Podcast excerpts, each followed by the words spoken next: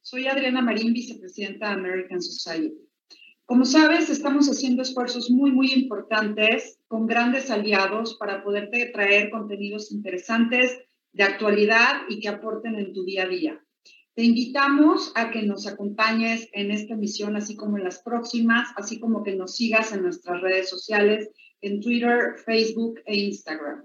Queremos agradecer en esta ocasión muy especialmente a nuestros queridos patrocinadores, que sin ellos este esfuerzo no sería posible. Gracias inmensas a Dow, La Moderna, Iguay, 3M, Constellation Brands, Axalta, American Express y Honeywell. Gracias nuevamente. Disfruten esta transmisión. Los saluda Larry Rubin, presidente de la American Society.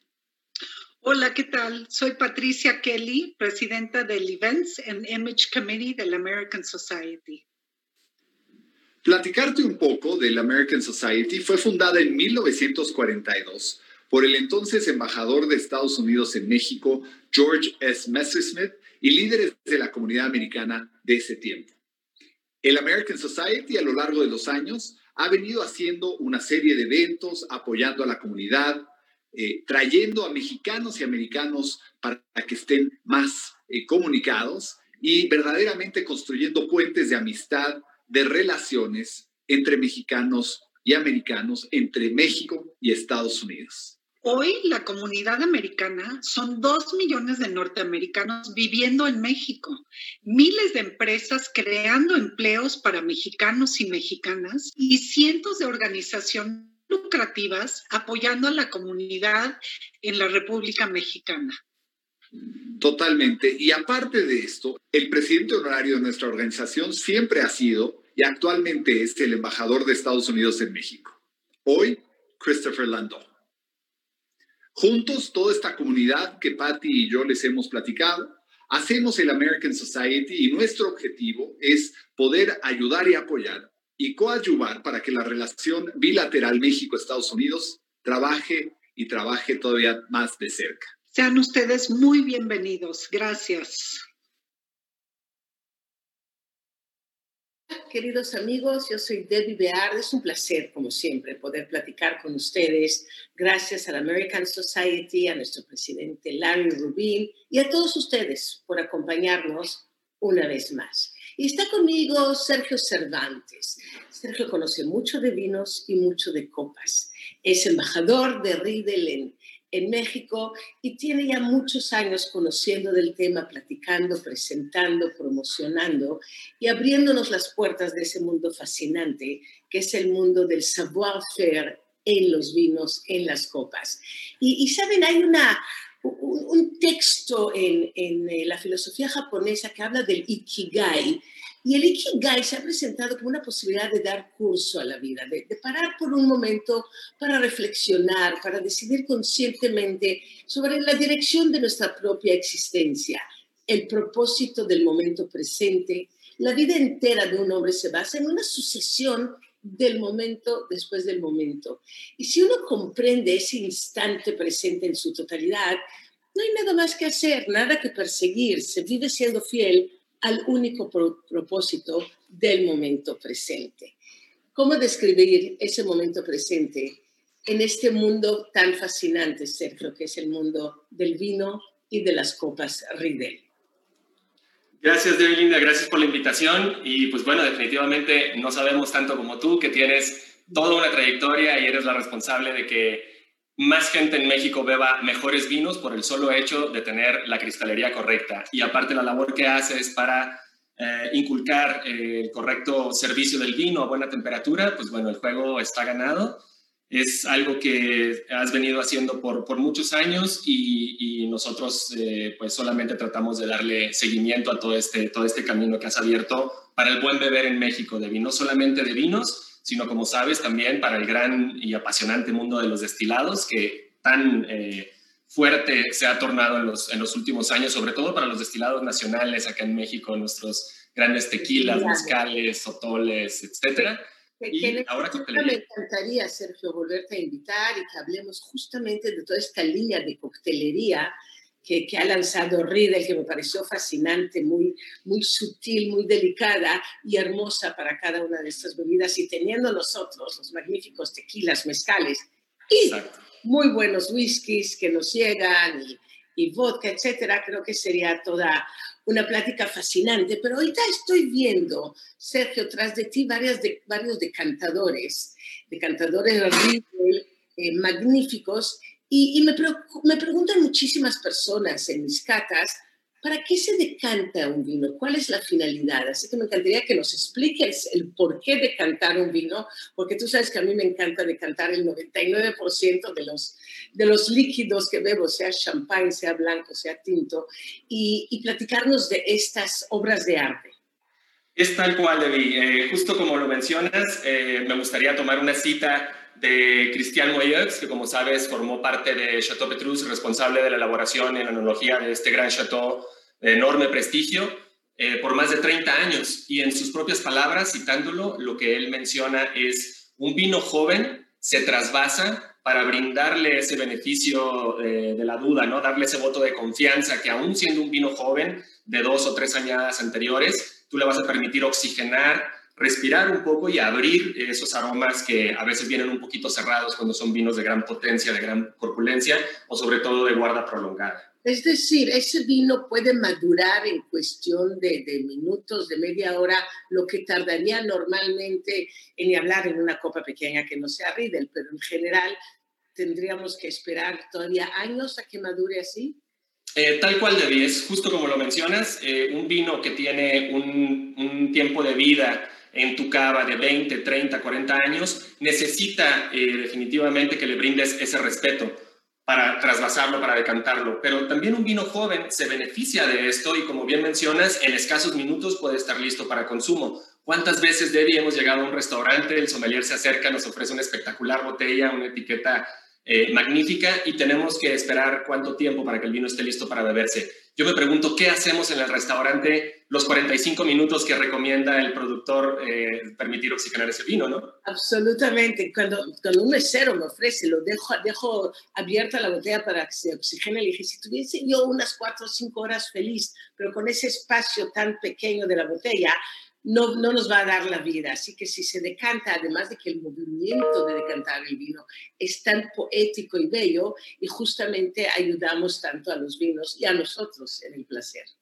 Exactamente, como, como dice Cristian Moyo, al, al, joven le brindas ese, ese beneficio de la duda y le muestras ese voto de confianza, y al vino longevo, el vino de tres, cuatro décadas en guarda en cava, le vas a mostrar ese respeto, ¿no? Entonces me parece la analogía perfecta para responder esa pregunta en conclusión, Riedel recomienda decantar o trasvasar, según sea el caso de vino joven o vino longevo, el 100% de tus vinos, justo como haces tú. Y por el 100% nos referimos incluso al champán, ¿no? Que si, por ahí me apuras, es el más complejo, uno de los más complejos vinos que se elaboran en el mundo.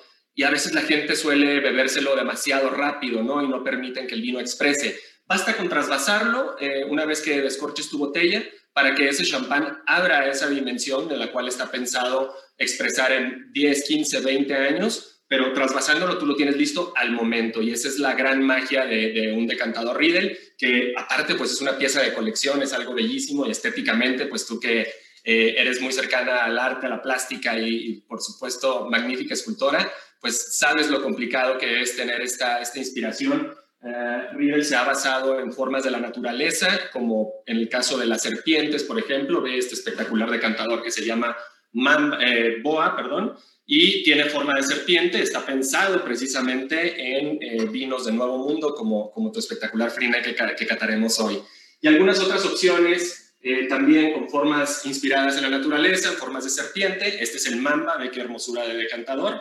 Tiene una forma de serpiente, y eh, algunos otros diseños un tanto más clásicos, como uno de mis favoritos, el Amadeo, en este caso en cristal negro, que es una belleza y sobre todo pues un decantador bastante exclusivo. Eh, está inspirado en eh, la música, tiene forma de lira como oda a la música, porque el 250 aniversario de la marca Riedel, que como sabes es austriaca, coincidió con el 250 aniversario del natalicio de Wolfgang Amadeus Mozart. Entonces, por eso el nombre de Amadeo. En fin, hay una serie de decantadores, todos inspirados en formas de la naturaleza, en eh, algunos temas como la música, y es de ahí de donde toma Riddle su inspiración para, para estas creaciones tan, tan espectaculares. Este a mí me fascina, se llama Riddle, tiene un sello de Riddle en esta parte que viene eh, firmado por la marca y pues es un decantador muy práctico, ¿no? Fíjate esta picada que tiene como las botellas en la base, que te permite servir eh, a distancia en una mesa sin eh, por ahí cruzarte entre tus comensales. En fin, Veo uno rojo muy bello tras de ti, si nos platicas. Por supuesto, este decantador se llama 2020 uh, o 2020 y eh, coincide con el año del dragón en China, que como sabes, el color rojo está relacionado con la, con la fortuna y la abundancia, entonces este decantador eh, ha sido lanzado por Riddle como homenaje a cada uno de estos años. Ya tenemos el del año del dragón, el del año del perro, el año del caballo y eh, las creaciones que, vengan en este año las estaremos librando en breve. Pero ve que espectacular, tiene forma de dragón, tiene color por toda la parte eh, del, del frente del dragón y tú lo puedes tomar desde este extremo para servir igualmente a la distancia sin preocuparte de que se vaya a romper tu decantador. Si bien es cristal, son creaciones perfectamente elaboradas, muy resistentes, que te permiten un servicio adecuado, sin, necesidad de estar estresado de que se te vaya a romper o cualquier cosa, están perfectamente bien elaborados. Y por ahí cuando los tenemos en uso en algún restaurante, pues la gente se sorprende cómo los manipulamos, con qué confianza y con qué facilidad. Eh, pero pues bueno, lo que está bien hecho funciona perfecto y definitivamente Riedel es el pináculo de la cristalería en el mundo. Sabes, Sergio, hace muchos años en Kufstein, en la fábrica de Riedel en Austria, eh, paseando y viendo toda esta labor tan artesanal de, estos hombres que están a un calor, no sé, 1500 grados, eh, soplando y haciendo los, los decantadores de forma manual, eh, traté yo de hacer uno y fue un desastre, fue una bola totalmente asimétrica, sin sentido, que acabó obviamente en una explosión de, cristalería. ¿Cómo logran? ¿Cuál es todo ese conocimiento y, los estudios que necesita tener uno de estos artistas que, hacen a mano estos decantadores? Me, alegra que lo mencionas, Debbie, porque eso habla precisamente de la maestría que se requiere para la elaboración de estas piezas de arte. Se requieren hasta 13 años como aprendiz dentro de la fábrica de Riedel para que tú puedas tener el título de, de maestro cristalero, es decir, Sabemos que esto se sopla a boca, se forma a mano, como se hacía hace 265 años, que estamos celebrando el 265 aniversario de Riedel.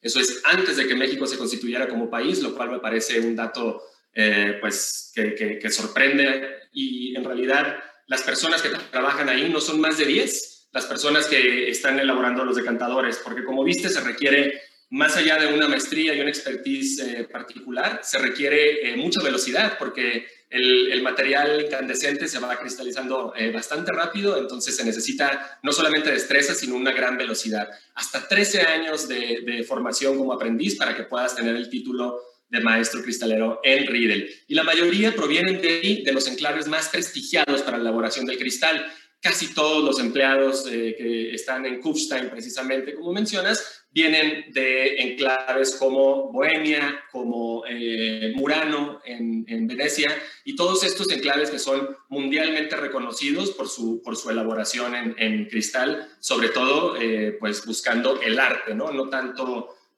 una, una, una, pieza producida en serie, sino una pieza única, que es lo que representan estas, estas creaciones. Ninguna es igual a la otra, todos hechos a mano, tienen una, una diferencia importante entre sí. Y absolutamente su funcionalidad es, es, lo que importa, además de esta belleza y, y, la parte estética, porque sí cambia nuestra experiencia al beber vino. Y creo que tienes hoy unas copas, además, hablando de lo hecho a mano y, y de ese conocimiento del, del savoir-faire, que tienes unas copas sommelier que no son solamente para sommelier, sino que se llaman sommelier y están hechos a manos. Cuéntanos.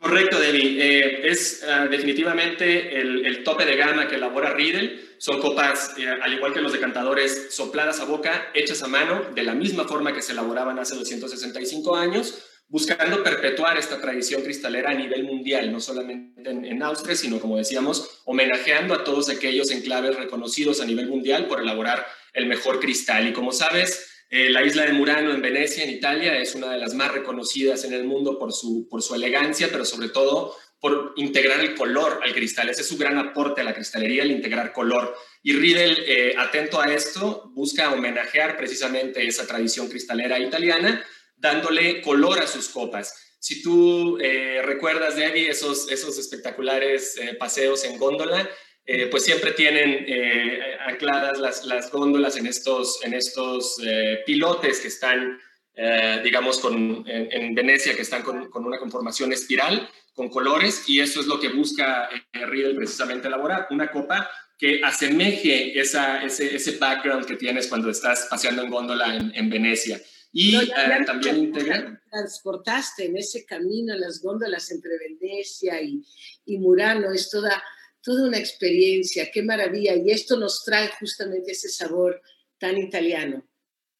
Definitivamente, Debbie, y si lo haces con una copa Riedel, bebiendo un buen vino, pues bueno, ¿qué te puedo contar? La verdad es algo espectacular lo que se hace en este, en este lugar y Riedel, eh, atento a eso, decide precisamente lanzar estas líneas con color. Se llaman Fato a mano en italiano, precisamente homenajeando esa tradición cristalera de, la isla de Murano y eh, la elabora en eh, los ah, colores primarios. La tenemos en rojo, la tenemos en verde, en azul, en amarillo y los dos colores que pues la gente busca más, que son el blanco y el negro. Mira esta espectacular copa que está pensada para los vinos como el que vamos a catar en esta ocasión, un muy especial vino de Salta que has elaborado de la mano con Miguel Arizu, eh, Luigi Bosca, y eh, pues mira qué espectacular, integran tallos negros y tallos blancos también. Entonces el color pues eh, trae diversión y un dato muy importante para mí como, como profesional del vino, Debbie, es que cada quien tenga claro cuál es su copa y tú has visto que en muchas ocasiones, en muchas fiestas se pone un charm en la base de la copa, un, un, identificador. Con esto no es necesario porque mi copa es la roja, la tuya es la blanca, la de tu amigo es azul. No, la mía, la mía es la roja. La roja, te dejamos esta a ti entonces, yo me quedo con esta y así de esta manera todo el mundo tiene eh, identificado cuál es, cuál es su copa. Es, es una gran ventaja para que no estén tomando y saboreando tu vino Exactamente. me parece increíble. Y, Particularmente importante hoy en día, ¿no? Muy importante, bueno, siempre. Pues, y, qué bueno que ya podamos reunirnos y, tomar un buen vino. Y sabes, Sergio, adentrarnos en, en, este mundo es, es, dejarnos seducir, de hecho, por un romance que está en constante evolución y, y más con Copa Riedel, y lo he vivido de esa forma, ya que disfrutar de una buena copa de vino es como que rendidos a los pies de un pecado. Y un pecado que, como la mayoría, nos deja en esa delgada línea roja, como mi copa, entre el placer y la culpa, porque cada gota, eh, Sergio, es diferente, cada sensación es, es, incomparable. Y no sé si te ha pasado, pero el mismo vino te va eh, persuadiendo con, con, diferentes recuerdos, según con quién lo estás bebiendo, a qué hora, acompañado de quién. Y así cambia la diferencia dependiendo muchísimo eh, quién está contigo y la copa en que lo haces. Eh, dijiste al principio la importancia que yo le doy a la temperatura adecuada del vino. Siempre, y lo comento mucho en mis catas, creo que dos aspectos, la temperatura y la copa adecuada, va a cambiar totalmente este momento de probar un vino. Eso es eh, definitivamente lo más importante a la hora del consumo. David, ¿cuántos amigos, cuántos conocidos tienes que de pronto invierten una fortuna en una etiqueta muy exclusiva, en un chateau muy eh, digamos, de estos vinos de culto y de pronto los ves bebiéndolo en una copa no tan apta, a mala temperatura, pues bueno, el... No, no, no, esos no son mis amigos, no conozco a nadie. Esos no son amigos, estoy de acuerdo. digamos, gente en los restaurantes que me toca ver piden eh, una espectacular botella y se los llevan en una mala copa, es una, es una pena porque terminas perdiendo la mitad de la historia, ¿no? De la que pagaste. Es como leer un gran libro y a la mitad del mismo cerrarlo y botarlo, ¿no? Estás perdiéndote literalmente de la mitad de la historia. Entonces, de ahí la importancia de que una copa y un decantador sean utilizados para brindarle al vino la expresión que se requiere. Tú cuidando la temperatura y cuidando la copa en la que lo servirás, definitivamente vas a tener una experiencia que se sublimará mucho más allá del punto de precio de tu vino. Entonces, yo siempre le recomiendo a la gente ¿por qué no mejor inviertes una parte de, ese dinero que estás invirtiendo en esa botella en una buena copa y te vas a dar cuenta que la botella que compres va a aparecer de un punto de precio mucho más alto por el solo hecho de trasvasarlo en un decantador Riedel y de beberlo en una copa Riedel. Esto hace toda la diferencia cuando hemos hecho experiencias Riedel guiadas por, por ti o por eh, George Riedel o por Maximilian Riedel, actual CEO de la marca, pues bueno, la cara o el gesto de la gente es de total sorpresa porque nunca nadie les apunta a este tema de crucial importancia para el consumo adecuado del vino. Entonces, si queremos disfrutar, tenemos que invertir en esto. Estoy de acuerdo, hasta sienten que es como magia que el mismo vino lo vamos cambiando de una copa a otra y va cambiando la percepción que tenemos sobre sus, sus aromas, sus sabores, sus texturas. Y vamos a catar entonces el vino eh, de Luigi Bosca que, que, hice con Alberto Arizu, gran amigo, magnífico vitivinicultor ahí en, en Argentina, y este es Friné by Debbie Beard. Qué bella etiqueta. Me encanta, está muy Una espectacular etiqueta, una botella eh, en formato de guarda de 5 milímetros de espesor, que esto está pensado para los vinos que tienen una longevidad particular. Esto permite que la temperatura al interior de la botella no fluctúe tan, tan eh, ampliamente y sobre todo en, vestirla de negro y dorado me parece un, gran acierto. Todas tus creaciones, Debbie, vienen eh, certificadas por eh, la bodega en la cual fueron producidas, entonces eh, se embotella exactamente igual como se embotellan los vinos de alta gama de la bodega de Luigi Bosca, simplemente con eh, el gran acierto de eh, poner a Friné, la, de la negra piel, en la etiqueta. Cuéntanos un poquito de esta historia, Debbie, por favor. De Friné, y ahora que comentaste que cada botella tiene el sello de la bodega con quien lo hicimos, también el texto de la contraetiqueta está escrito siempre por el dueño de la bodega, así como el vino que hice con Chateau Lafitte o con el conde Francesco Marrone Cinzano, con Gerard Bertrand o aquí con Alberto Arizu, ellos son quienes escriben y dan a conocer su opinión sobre el vino. Si, nos lo podrías leer. Exacto, te cuento con mucho gusto, Debbie. Crear un vino para Debbie Bear resulta un desafío único. Este notable vino conjuga las notas elegantes de nuestro emblemático Malbec, los bríos salvajes de la Syrah y el inconfundible y delicado toque del Merlot. Denota la pasión y el arte de su creación. Es un vino que nace del corazón. Qué belleza. Alberto. Luigi Bosca, provincia de Salta, Mendoza, Argentina.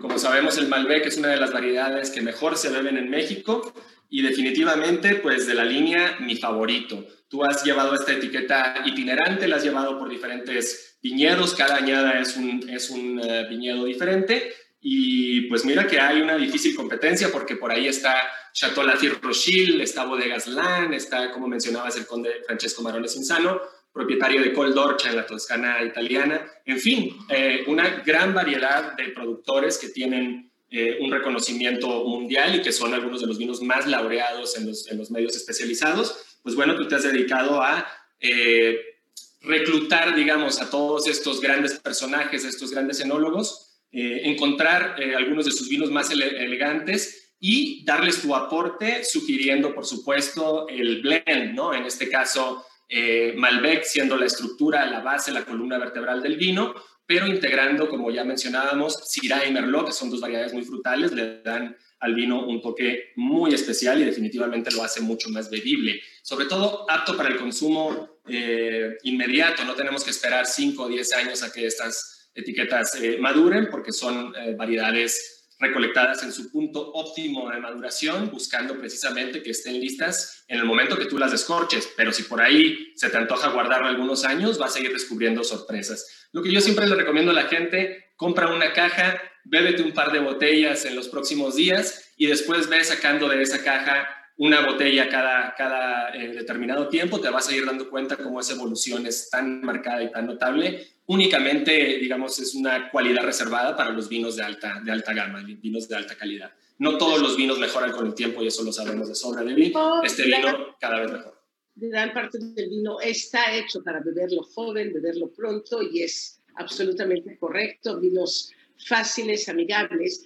Y, la etiqueta eh, de Friné, ese nombre eh, me lo dio de hecho Sergio Sarmiento, el gran periodista y y, súper amigo mío, a quien quiero muchísimo. Y Friné era una cortesana griega que seducía a los jóvenes, así que la llevan a, juicio y el consejo de viejos eh, la está esperando. Ella llega, se quita la toga, queda desnuda y era tan, tan bella que le perdonan. No podía ser culpable. Quedan impresionados con su belleza, ¿cierto? Una, una eh, muy linda eh, analogía de lo que vas a encontrar en este vino o al interior de esta etiqueta. Es definitivamente una historia eh, fabulosa a la que han llegado tanto Sergio como, como tú.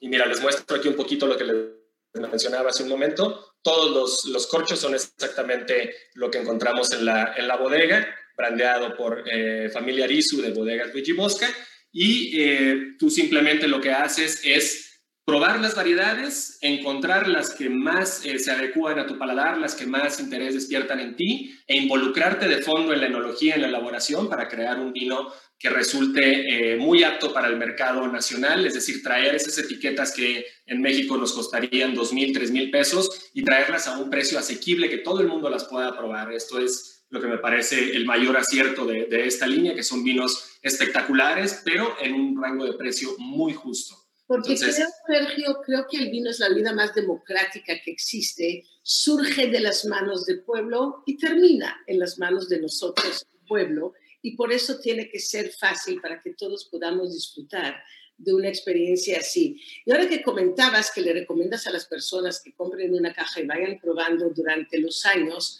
cómo va evolucionando el vino, eh, cuando hicimos el vino Gérard Bertrand de Languedoc-Roussillon ahí de Francia, el Friné habíamos hecho ahí juntos, durante más o menos dos años nos veíamos cada seis meses en París, en Madrid, donde pudiésemos en ese momento, y probábamos, así como si fuese un laboratorio, más Shiraz, más Mourvèdre, más Cabernet, íbamos decidiendo en qué momento ya nos gustaba la mezcla. Así que es toda una elaboración que está hecha de pasión, de amor y de mucha paciencia. Tal cual, mucha paciencia porque sabemos que es un trabajo de 365 días para lograr esa, esa añada, Debbie, y finalmente a partir de que se recolecta comienza todo un nuevo año de trabajo porque vas a tener que elaborar el vino, vas a tener que pasarlo a barrica, vas a tener que esperar eh, los meses determinados para que tome la, la, robustez, la potencia que tú, estás, que tú estás buscando. Entonces, definitivamente un trabajo de mucha paciencia, pero lo más destacable es el amor y la pasión que hay detrás de, de cada una de estas etiquetas. Etiquetas muy bien seleccionadas, repito, de algunos de los emblemáticos productores del mundo, algunos de los más reconocidos. Y eh, lo que haré ahora es trasvasarlo. ¿Cuál es la diferencia entre trasvasar y decantar? Se trasvasan los vinos jóvenes, se decantan los vinos longevos. Entonces, si tu vino tiene una edad mayor a los 10 o 15 años, ahí vamos a eh, separar el sedimento que se deposita al fondo de la botella para que no eh, tengas esta sensación rugosa en paladar. Pero si hablamos de un vino joven, simplemente lo vamos a trasvasar para ayudarle a disipar un poco de alcohol y abrir esas notas eh, elusivas que a veces, eh, servido en, eh, al momento, no logran expresarse. ¿Cómo recomienda Riedel hacerlo? Siempre, si te fijas, nuestros decantadores tienen un corte a 45 grados en la parte superior, como vemos aquí. Están pensados precisamente para que tú golpees con el vino esa parte. A diferencia de lo que la mayoría de la gente piensa, que es para hacerlo así, ¿no? Es justamente al revés. Entonces tú debes de golpear esta pared para crear ese efecto de, eh, de, cortina que te va a vertir el vino por todo el interior, friccionando contra las paredes interiores del decantador, que como sabes tienen un 96% de pureza en su contenido de cuarzo, y esto va a ayudar a romper esos enlaces moleculares y tornar el vino un tanto más aromático. Entonces lo que vamos a hacer es directamente golpear esa, esa pared y permitir que se cree esa cortina. No sé si lo puedes apreciar, pero podemos ver en el vino todo este fluir al interior de forma lenta, paulatina, para permitir que vaya creándose ese efecto de cortina. Lo voy a acercar un poquito a la cámara para que puedan verlo de forma más clara.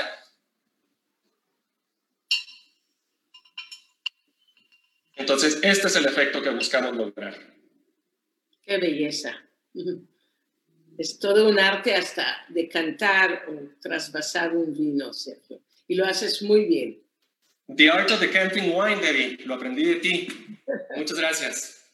Magnífico. Entonces tenemos ahora nuestro vino en un espacio mucho más amplio que el estrecho diámetro de apertura de la botella, que no va a permitir el ingreso de eh, la cantidad de oxígeno necesaria. En cambio, en un decantador como este, que fíjense qué cómodo lo puedo tomar yo de la base, que tiene esta picada, al igual que las botellas de, formato eh, premium de vino. Y en esta parte, pues simplemente vamos a agitar un par de veces ese interior rugoso, poroso que propicia el cristal de cuarzo del cristal de alta calidad que utiliza Riedel, repito, a 96% de pureza, el material más puro que se encuentra a nivel mundial. Lo que vamos a encontrar es que el vino inmediatamente, como decíamos al inicio del live, está listo para beberse. No tienes que esperar 20, 30, 40 minutos a que el vino oxigene, sino que una vez trasvasado, tu vino está listo para ser eh, degustado. ¿Y eh, cuál copa quieres que utilicemos? ¿Vamos por la roja que te gusta? Me parece magnífico, justamente. A tu mano.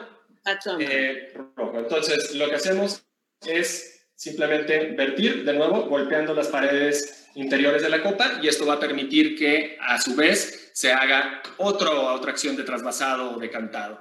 De tal suerte que eh, una vez servido el vino, bueno, no te quiero yo platicar la habitación completa, estamos en el showroom de Riedel y lo que encontramos es que inmediatamente la habitación se perfuma con estas notas de casis, de eh, grosella negra, ¿no? Que nos, nos eh, remiten inmediatamente a la Malbec, una, una, variedad emblemática en Argentina, pero sobre todo el trabajo que hiciste de localizar el punto focal de la Malbec, más allá de Mendoza, digamos, como, como provincia productora, tenemos muy cercano la cordillera de los Andes, en la provincia de Salta, la región de producción más alta que existe en esta, en esta zona, particularmente eh, la región de Luján de Cuyo. Entonces, dentro de Luján de Cuyo, la provincia, provincia de Salta, tenemos precisamente la particularidad de tener mucha mayor proximidad a los Andes de lo que tendríamos en eh, Mendoza, que es, como sabes, un poco más desértico. Luján este Cuyo, es su denominación de origen? Exactamente, la denominación de origen Luján de Cuyo.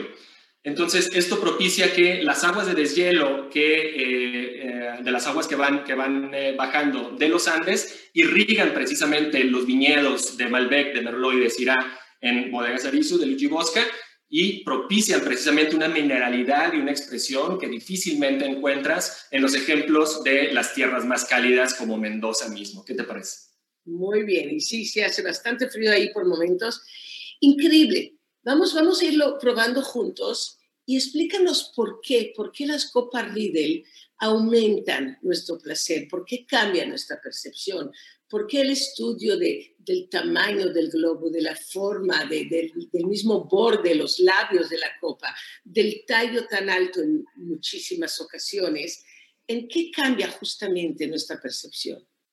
Con gusto, Debbie. Eh, como tú sabes, cada variedad o cada cepa de vino tiene diferentes características organolépticas, diferentes aromas, diferentes sabores, pero eh, hay algo que se conoce como tipicidad varietal. Es decir, si hablamos de Malbec, sí o sí tenemos que tener fruta roja, fruta negra y muy marcadas notas a tabaco, a chocolate, que lo hacen un vino muy eh, redondo. Si tú lo sirvieras en una copa pensada para Pinot Noir, por ejemplo, que es una copa con una conformación mucho más amplia, está eh, diseñado gracias a su diámetro de apertura, que es la parte por donde tú bebes el vino.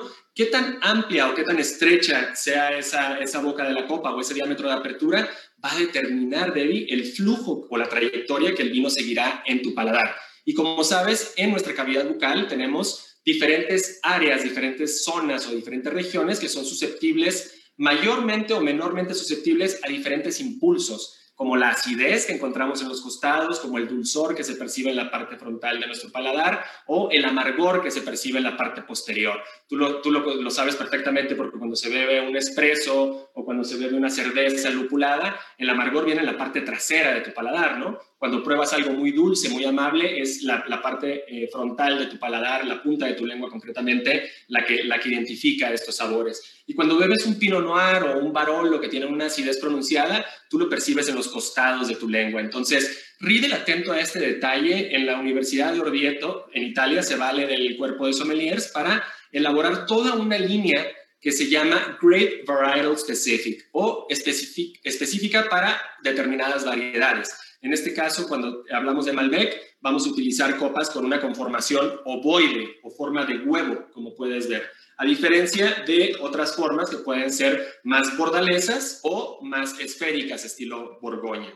Este diámetro de apertura, como ves, Debbie, en el caso de las copas pensadas para Malbec, para Syrah, para Tempranillo, que son variedades muy frutales, siempre, invariablemente, vas a darte cuenta que tienen un diámetro de apertura bastante estrecho, bastante cerrado. Voy a tomar por aquí la copa eh, Pinot Noir, que como te mencionaba, pues es mucho más amplia, si te fijas su eh, volumen de bowl, es mucho más amplio y sobre todo el diámetro de apertura, mira qué diferente que es lado a lado de eh, la copa para Malbec. Entonces, ese diámetro de apertura es La finalidad de esa apertura, Sergio, es para que llegue a un lugar específico, para que nos obligue a mover la cabeza de alguna forma. Exactamente, este flujo lo restringe Debbie para que toque de la punta de tu lengua, donde eres mayormente susceptible a los impulsos dulces, y viaje hacia la parte posterior, atacando el amargor, creando este balance. Si tenemos, por el contrario, un vino como Barolo o como Pinot Noir, eh, eh, definitivamente el diámetro de apertura va a ser más amplio para que se dirija a otras zonas de tu paladar donde es mayormente susceptible a la acidez. Entonces, lo que estamos buscando precisamente como apuntas es que la longitud del tallo, el cuerpo o el cáliz se eh, encarguen de dirigir el vino a la parte correcta de tu paladar para que tú tengas una mucho mayor expresión, una mucho mayor intensidad aromática, que eso se va a traducir en sabor. Eh, tú sabes que cuando cubres tu nariz para beber algo, pues prácticamente anulas tu sentido del gusto. Se dice que hasta un 84% de lo que nosotros entendemos como sabor está determinado por nuestro olfato. Entonces, un vino que huele mejor y que te permite eh, entenderlo mejor en nariz, definitivamente va a saber mejor, sobre todo si está eh, perfectamente diseñada la copa en sintonía con la variedad como hace Riedel. Fíjate qué interesante, Riedel lo hace en un workshop o un taller en donde lleva a las familias más representativas a nivel mundial para la variedad en cuestión. Entonces, lo que se busca en el caso eh, de la Copa Cabernet Sauvignon, por ejemplo, por supuesto que se invitó a la familia Mondavi de California, de Napa, se invitó por supuesto a la familia Rothschild de Burdeos en Francia, y así se invitan a los eh, representantes más laureados para esta variedad, y son ellos mismos quien por mayoría de voto definen cuál es la copa que más adecua a su estilo de vino. Entonces Riedel únicamente lo que hace es elaborar 12 copas distintas entre sí, ponerlas en una disposición como la que tenemos eh, acá y cada quien va probando su propio vino de las, las 12 diferentes copas. Una vez que se elige la copa ganadora por mayoría de votos, esa copa se vuelven a diseñar 12 más, pero ya solamente inspirados en la copa que ganó la primera ronda.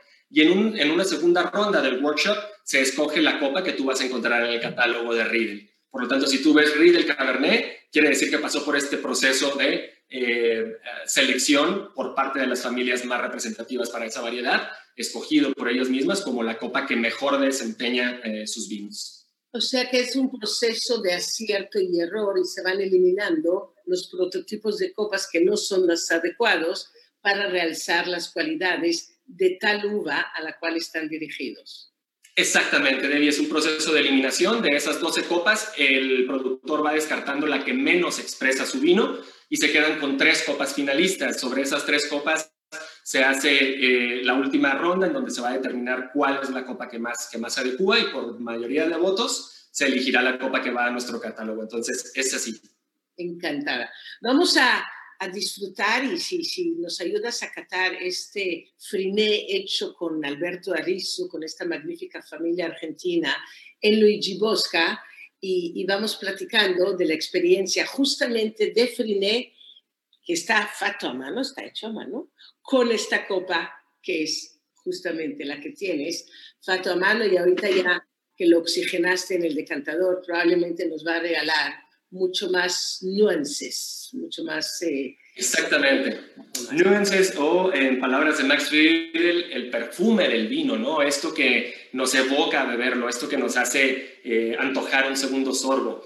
Eh, lo, interesante es que, como te decía, justo después de trasvasarlo, todo el showroom eh, tiene esta nota aromática a frutos negros muy maduros, como la ciruela negra, como la grosella negra o el cassis, y sobre todo este fondo achocolatado que distingue a la Malbec. Pero eh, al decantarlo, al darle este trato de vino longevo, el vino en este punto, mientras hablo, eh, teniéndolo a una distancia importante de mi nariz, puedo percibir incluso ya las notas balsámicas, esas notas que te hablan de un vino de calidad que está pensado para la carrera larga, para la maratón y no para los 100 metros, ¿no? Es un vino pensado eh, para ser eh, bebido en algunos años y definitivamente pues es cuando mejor expresión encuentra. Es Ahora un vino que, se está bebiendo perfectamente un vino, Sergio, como para maratón, hay vinos que justamente están hechos también para un romance largo, para todo un gran amor, y otros que son one night stand. Entonces, Exactamente. A ver la diferencia entre uno y otro. No lo, no lo pudiste poner mejor, Debbie. Eh, únicamente el 2% de los vinos en la producción mundial están pensados para esa, esa carrera longeva, esa carrera larga. La, mayoría de los vinos, el 98%, son vinos jóvenes que están pensados para ser bebidos, en el caso de los tintos, dentro de sus primeros 3 a 5 años de, de edad. En este caso ya tenemos un vino evolucionado que presenta una tonalidad, eh, comienza a difuminar su color en la parte perimetral y eso te habla de que es un vino de guarda. Sobre todo las notas eh, balsámicas que encuentro en nariz me confirman esto, pero la frutalidad es más que viva. No sé qué te parece en este momento. El vino es muy frutal, característica intrínseca de la Malbec, eh, tipicidad varietal de la, de la Malbec. Sí o sí debe de saber y oler a esto, pero todas las eh, notas que, que adornan a este vino provenientes de ese toque bien pequeñito, únicamente 10% de Merlot en este vino, le dan un toque femenino muy interesante, se vuelve sedoso, se vuelve amable y las notas florales destacan.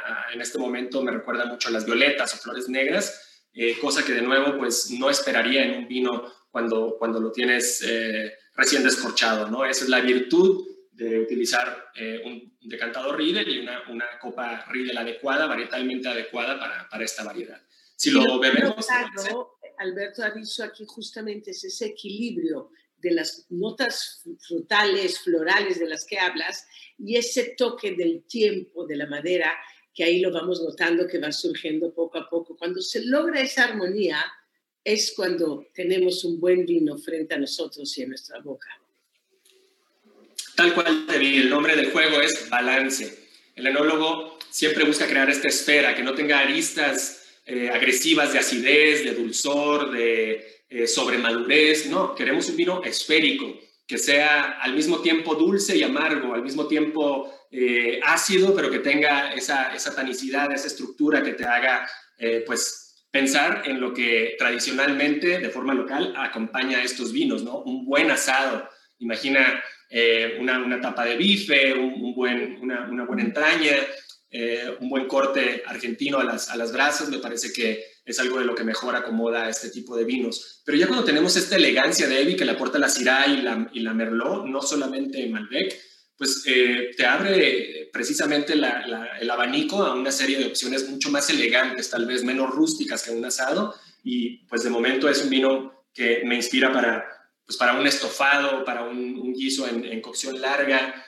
eh, tal vez incluso un cordero que camina muy bien con la Syrah y con la Malbec. Imagínate un cordero a la griega, o imagínate tal vez eh, un, cordero lechal. Eh, un buen corte de carne y una buena compañía. Creo que estamos completos. Estamos más, ¿verdad? Con la copa del Fato a mano, con el buen eh, con Luigi Bosca. Creo que el placer es completo, especialmente decantándolo en estas increíbles eh, copas. Increíble, Sergio, se nos acabó el tiempo. Ha sido tan rico poder platicar contigo, aprender, entender esa funcionalidad, además de la belleza de los decantadores, de la copa Riedel, del fato a mano, disfrutar juntos el, el friné hecho en Mendoza, en Argentina, con, con Luigi Bosca y ojalá muy pronto te, tenga yo aquí de nuevo para poder seguir platicando. Y sabes, todos somos mortales, Sergio, hasta el primer beso y la segunda copa de vino. Wow, Debbie, linda frase. Salud. Será un placer estar por acá para hablar de eh, cristalería para coctelería en una próxima ocasión. Gracias por la invitación y un saludo a toda tu audiencia. Esperamos que todos eh, se tomen el tiempo de cuidar la temperatura de sus vinos y servirlo en cristalería Riedel, se darán cuenta que subliman sus vinos a un punto que no los conocían. Salud, Debbie. Salud, me encanta cómo lo presentas, magnífico. Gracias a ustedes, queridos amigos, Larry Rubin, el American Society, se les quiere. Un beso, Debbie, muchas gracias. Abrazo, cuídate. Gracias.